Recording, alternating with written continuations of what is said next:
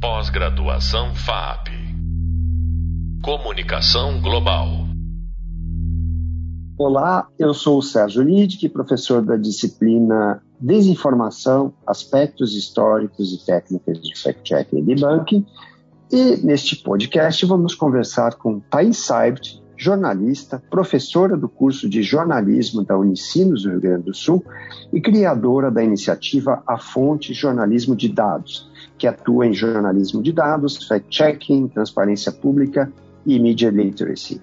Ela também trabalha na organização Fiquem Sabendo. Thaís, um prazer recebê-la neste episódio do podcast da nossa disciplina. Olá, muito obrigada pelo convite. O prazer é todo meu de participar dessa conversa. Perfeito, seja muito bem-vinda. Thaís, você pode começar nos contando um pouco do, do seu trabalho e como você se, se aproximou desse tema da desinformação? Com certeza. Bom, eu, eu acabei me aproximando desse tema é, através da pesquisa de doutorado, né? Eu desenvolvi meu, minha tese de doutorado entre 2015 e 2018 na Universidade Federal aqui do Rio Grande do Sul, pesquisando a prática de checagem de fatos. Eu estava interessada, na verdade, nas rotinas dos jornalistas que fazem fact-checking, né, checagem de fatos. Então, o meu foco era a rotina desses jornalistas, como eram os procedimentos para fazer a checagem, né, a, a, todo o processo, a metodologia, consulta às fontes, enfim, muito focado na redação mesmo, no trabalho dos jornalistas. É, e aí, por esse intervalo de tempo em que eu estava acompanhando né, o assunto, a gente, o meu caso mesmo de pesquisa foi justamente a cobertura das eleições de 2018, é, que foi um período, principalmente a partir de 2016, que já tinha todo é, o contexto internacional também, né, do Brexit, do Trump nos Estados Unidos. Essa, esse assunto começou a, a ganhar outros contornos, né, porque inicialmente, quando eu me interessei pela prática de fact-checking, o foco era muito o discurso mesmo, né, dos candidatos. Então, os jornalistas ficavam observando as entrevistas, os pronunciamentos, os debates e fazendo a verificação do que os candidatos naquele debate eleitoral diziam. É, e todos os desdobramentos, principalmente a partir de 2016, em 2018 foi bastante intenso, e aí depois que eu terminei a tese, né, também a gente teve toda a questão da pandemia e tudo isso, é, a desinformação né, acabou também se tornando um assunto muito forte, mais forte até do que essa, essa rotina jornalística em si, né? Era preciso entender também como que estava acontecendo esse jogo, né? De, de, discursos nesses novos ambientes das redes sociais e, e, que isso tudo também impactou na atividade jornalística. Então, meu, meu interesse inicial não era na desinformação, era mais no trabalho dos jornalistas, né?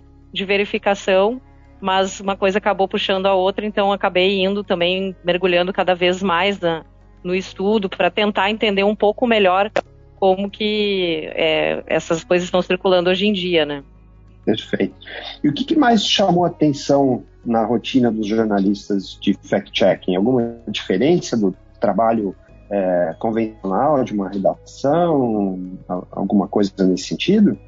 naquele momento em que eu comecei a observar, acho que a principal diferença era uh, essa preocupação do, do a posteriori, né? O jornalista, o nosso trabalho como jornalista, geralmente a gente faz a cobertura, coloca lá na matéria o que disse, né? Quem disse e pronto, e ali acabou o trabalho, né?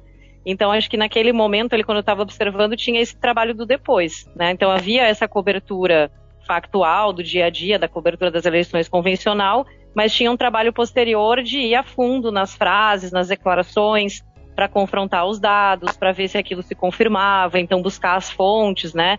Que claro que num trabalho de apuração jornalística uh, mais robusto e, e, com mais tempo, não aquela cobertura factual, também faz parte né, da rotina do jornalista conferir a fonte da informação, ver as bases de dados, fazer isso nesse processo de apuração jornalística. Então ali teve um, uh, um mix né, dessas atividades do factual, de fazer a cobertura do debate, da entrevista, do pronunciamento, mas de ter esse olhar posterior também, né? E, e fazer esse carimbo né, das informações. Não, esse dado aqui não é bem assim, esse está exagerado. Então, nesse momento ainda era essa a diferença. É, assim, que é uma diferença muito mais de formato, talvez, né? Acho que a, a prática de apuração jornalística ela acaba sendo a mesma, mas tinha esse novo formato de ter esse olhar do depois que foi dito de fazer essa verificação, essa checagem. E aí, nos desdobramentos, depois que eu terminei a tese, né, eu costumo dizer que eu precisaria fazer outro doutorado agora para pesquisar uh, o que aconteceu depois, né, desse período que eu fechei a pesquisa, que foi ali em 2018, porque me parece que daí também os discursos eles estão um pouco mais complicados para o fact-checking. Né? E o tema do podcast é teoria de conspiração. Né? Naquele momento a gente estava olhando muito ainda para esse, esse dado que está um pouco exagerado, né? essa informação que não era bem assim, esse documento que diz o contrário. E acho que hoje esse discurso ele está um pouco mais nebuloso, assim, né? Ele está misturando elementos que dificultam até mesmo para o checador, né? Para o jornalista que está fazendo a verificação, é, conseguir explicar onde que está a desinformação, porque está tudo muito nebuloso, muito misturado, nem sempre é um dado que ele está equivocado uh, porque ele está equivocado, né? Às vezes ele sugere uma coisa que faz muito sentido e fica difícil de desconstruir, né?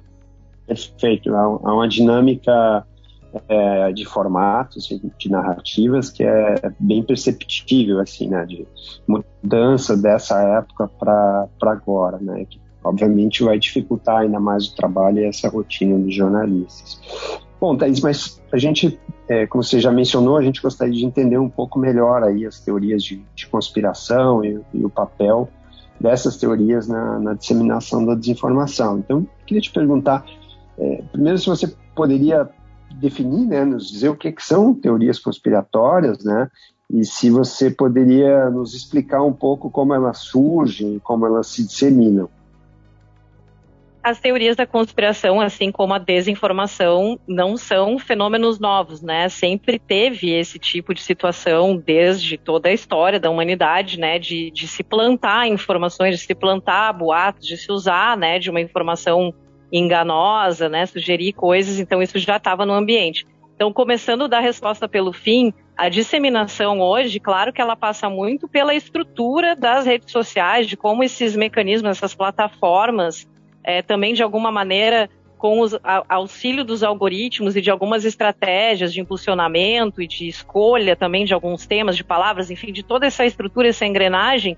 faz com que isso tenha proporções que isso sim é diferente do que já aconteceu em toda a história. Mas sempre em toda a história a gente encontrou, né, se quem for pesquisar mais por esse lado vai encontrar vários exemplos, vários registros, né, de teorias conspiratórias ou de desinformação, né, informação manipulada, é, tentando uh, influenciar opiniões e, e chegar a certos resultados ao longo da história. Então, a teoria da conspiração em si, é o próprio nome sugere, é uma conspiração. Né? Então, sempre sugere que tem alguém é, secretamente, né, mal intencionado, fazendo por baixo dos panos alguma coisa que, que não vem a público, né? Que a gente está sendo vítima, então, de algum tipo de, de ataque, de, de, de é, enfim, de, de, alguma articulação né, nebulosa ali que está acontecendo e que ninguém está falando sobre isso. E aí, é, esse contexto né, das redes sociais, eles ajudam muito, porque como a gente tem uma multiplicidade de fontes, muitas delas não confiáveis, é, alimenta né, esse aspecto do secreto. Olha, isso aqui tu não vai ver em lugar nenhum porque não vão te dizer isso na grande imprensa, por exemplo, né? Isso a grande imprensa não vai te mostrar, mas está acontecendo aqui por baixo dos panos uma situação, né, que está manipulando, que está querendo um determinado resultado. Então, uh, essa estrutura, de novo, né, e aí voltei para o fim ali da questão, essa estrutura das redes, ela acaba possibilitando isso, não só nas plataformas, mas talvez até mais ainda, e isso passa um pouco por aquilo que a gente tangenciou no início, né, da mudança da desinformação lá de quando eu estava estudando fact-checking em 2016, 2017 para hoje, é, nos grupos, né, fechados, num grupo de WhatsApp, num grupo de Telegram, num grupo de Facebook, enfim, nos grupos fechados de troca de mensagem, mais ainda tem tração esse tipo de discurso conspiratório, porque justamente uh, se alimenta essa ideia de que, olha, isso aqui só aqui nesse grupo tu vai descobrir, porque os conspiradores não vão te deixar saber, isso não vai ser falado, isso não vai virar público. Então, é muito essa coisa do secreto, de que tem algo sendo armado. Perfeito. E, e não sei se você identifica isso, mas é, é, é algo que, que eu, pelo menos, percebo e queria saber um pouco a sua opinião a respeito.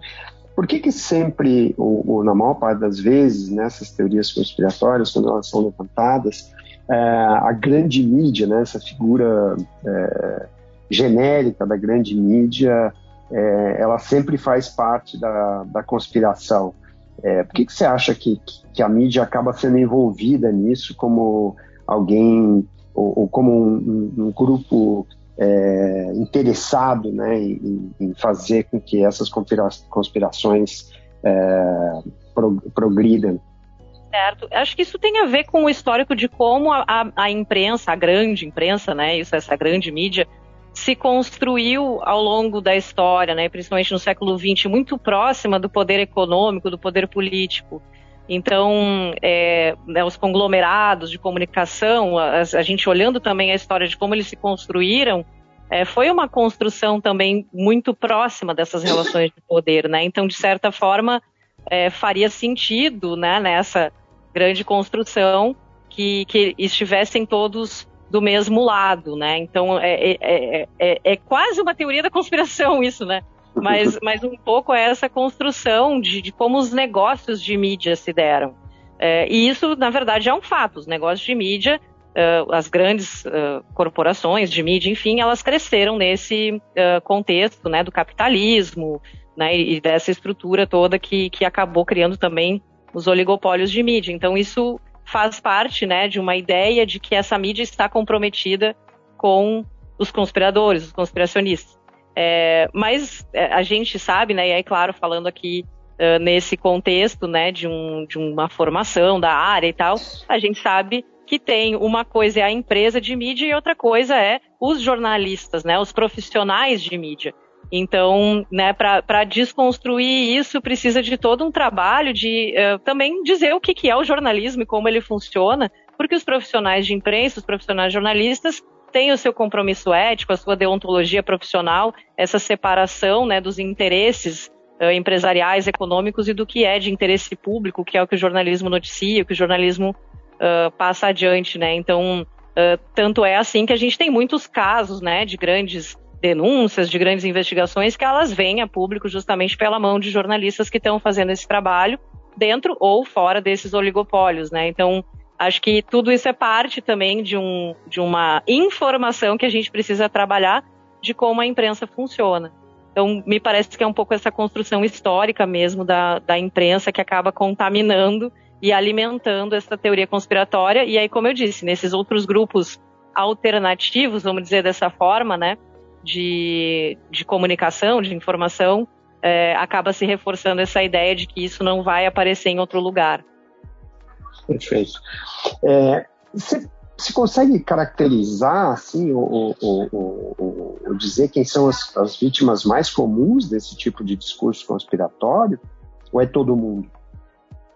é, eu acho sempre bem complicado a gente dizer que tem um determinado grupo ou um determinado perfil que está mais sujeito a isso, né? Eu acho que todo mundo é suscetível, porque a desinformação de forma geral e as teorias da conspiração também, elas em geral elas pegam é, pelo apelo às crenças, né? As convicções que, que cada pessoa tem tem um apelo emocional muito grande nesses conteúdos, tanto né, da desinformação de forma geral, como eu disse, como nessas teorias conspiratórias. Então é sempre é, algo que, que mexe muito é, com, com, sentimentos muito, é, como é que eu posso dizer, íntimos, assim, é, me faltou a palavra, mas quase instintivos, né? Então, assim, desperta aquele medo, desperta aquela indignação, desperta qualquer coisa desse tipo.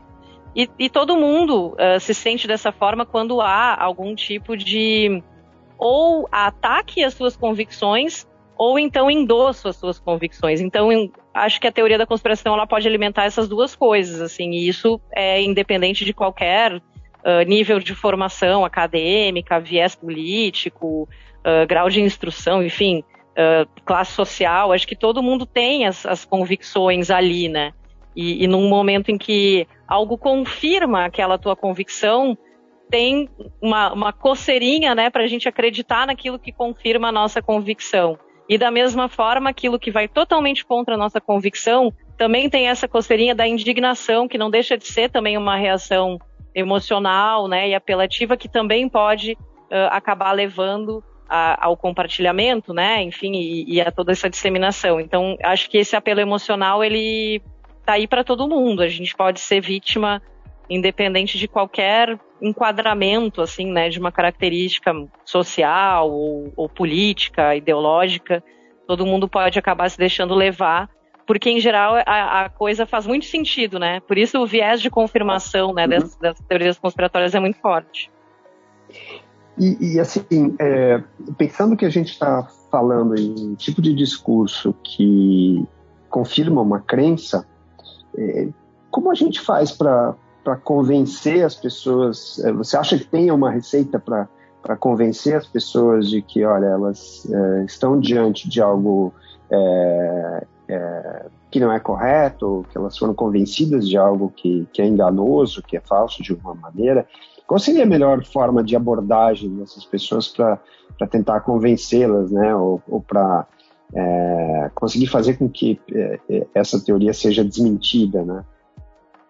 É um grande desafio, né? Assim, acho que tem muito se falado até na educação midiática, que é um tema que eu fui é, me aprofundando também nessas derivações, né, do fact-checking tem se falado muito nesse desenvolvimento de empatia, porque a resposta do fact-checking, por exemplo, ela é muito racional.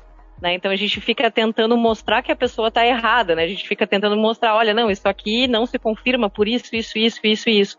E a gente está falando do emocional, a gente não está falando do racional, né? A gente está falando exatamente como tu pontuou, é, da convicção. Então, como desfazer isso? E aí tem se falado muito nesse exercício da empatia, assim, de não ridicularizar, de tentar entender por que as pessoas acreditam naquilo que elas acreditam, né? De onde vem aquela convicção tão forte, né? E, e aí, em cima disso, tentar fazer algumas perguntas, né? Focar em algumas uh, questões-chave uh, não complexas, né? Porque esse é um outro mérito das teorias da conspiração, elas em geral são muito simples para questões complexas e a gente fica tentando responder de forma complexa. Então, assim, tentar ir no simples, né? Tentar fazer algumas perguntas para, de alguma maneira, quem sabe, é, levar a própria pessoa a, a, refletir sobre aquela convicção e, e, questionar por ela mesma, né? Não tentar vir de cima para baixo nessa resposta super racional, assim, de mostrar, olha, isso aqui eu tenho provas de, de que isso está errado. A pessoa ela está imbuída de uma convicção, de um sentimento, né? Ou de uma indignação também, mas é um sentimento que ele não é, ele é de outra ordem, né? Então a gente tentar exercitar um pouco essa empatia. É, não tem uma receita, então, respondendo, né? Assim, não tem uma receita, não tem uma fórmula. É muito resgatar um, as nossas relações. Acho que esse talvez tenha sido um dos pontos que a gente perdeu, falando, né, ali daquele processo de 2018 para cá, que envolveu tanta polarização, tanta coisa. Houve muita ruptura, né? Então, de certa forma, recuperar um pouco essas relações e, e tentar compreender mais para ser mais empático e assim quem sabe, né, ter algum sucesso para desfazer essas convicções perigosas aí.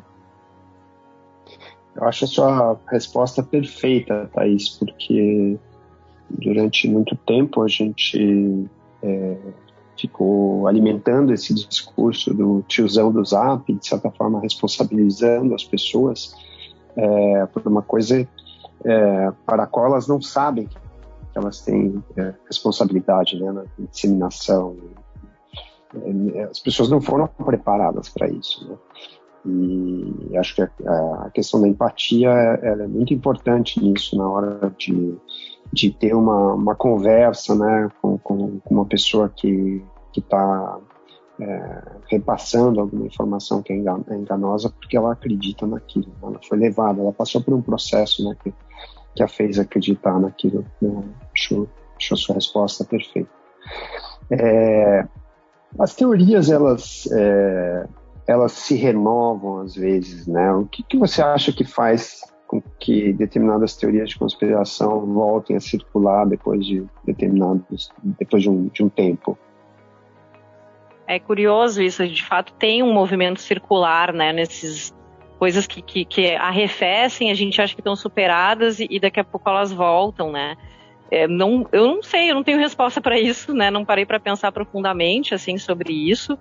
É, acho que tem um pouco também do ciclo natural assim da sociedade, porque de certa maneira a gente tem uh, né, momentos assim que eles vão se, se é, desdobrando e a gente parece que acaba voltando para o mesmo lugar em vários sentidos, assim.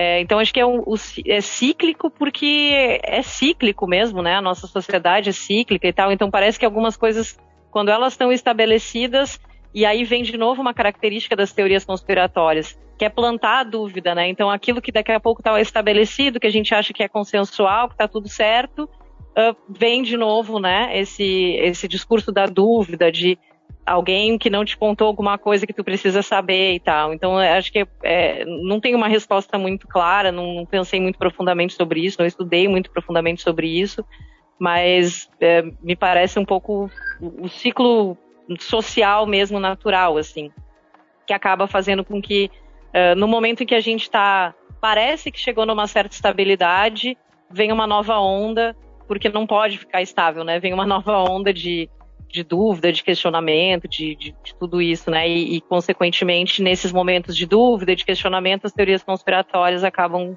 também se favorecendo. É, algumas coisas, assim, uh, a partir do, do, do, meu trabalho, eu consigo enxergar, né? Quer dizer, tem a, a agenda pública, os, os, assuntos que são os assuntos mais comentados nas redes, às vezes eles servem como um ponto de ativação, né? É, ou reativação nesse caso, né? É, mas assim, acho que alguns pontos que a gente ainda não conseguiu mapear. Bom, é, eu queria te fazer uma última pergunta, é, porque nós já estamos ah, nos encaminhando para o final aqui. É, o que, que, você acha que os jornalistas de, deveriam fazer para não alimentar é, teorias conspiratórias, né? ou até eles próprios não, não caírem nesse tipo de discurso. Né? Mas principalmente porque que, o que, eles podem fazer para não alimentar as teorias conspiratórias?